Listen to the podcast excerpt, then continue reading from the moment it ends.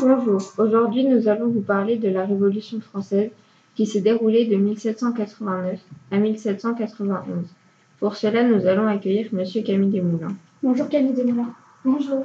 Pouvez-vous nous parler de vous Oui, bien sûr. Je suis née le 2 mars 1760 à Guise. Je suis un avocat, un journaliste et un révolutionnaire français. Que s'est-il passé pendant l'année 1789 En 1789 a débuté la Révolution française, l'intervention populaire, mais provisoirement fin aux tentatives du roi de reprendre son pouvoir absolu qu'il a perdu en juin 1789.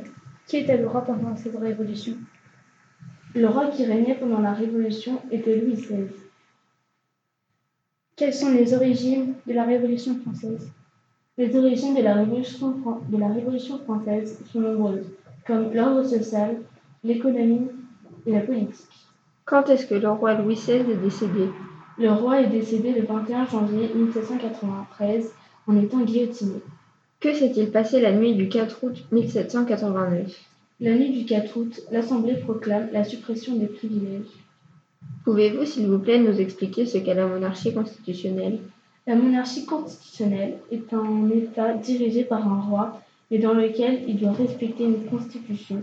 Par exemple, la constitution de 1791, dans laquelle les femmes, les étrangers et les plus pauvres n'ont pas le droit de voter. Qu'est-ce que la Déclaration des droits de l'homme et du citoyen affirme Euh, cette déclaration affirme de nouveaux principes comme l'égalité entre les hommes. Et quand a-t-elle été votée Elle a été votée le 26 août 1789.